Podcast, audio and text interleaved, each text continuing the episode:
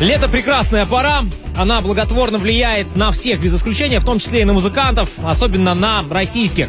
Саня Шелест изобразил прекраснейшую композицию, которая называется Good Times. Помог ему в этом вокалист L Tune. И вместе у них получился замечательный трек, который и становится российским треком сегодняшней недели. Это «Динамика» на DFM. Меня зовут Дмитрий Филатов. Не забывайте, что у вас есть способы для связи со мной здесь в эфире. Это номер 6101 для ваших смс-сообщений и DFM собака rr.ru не для собак и не для котов. Это для самых продвинутых, тех, у кого есть компьютер, интернет и руки.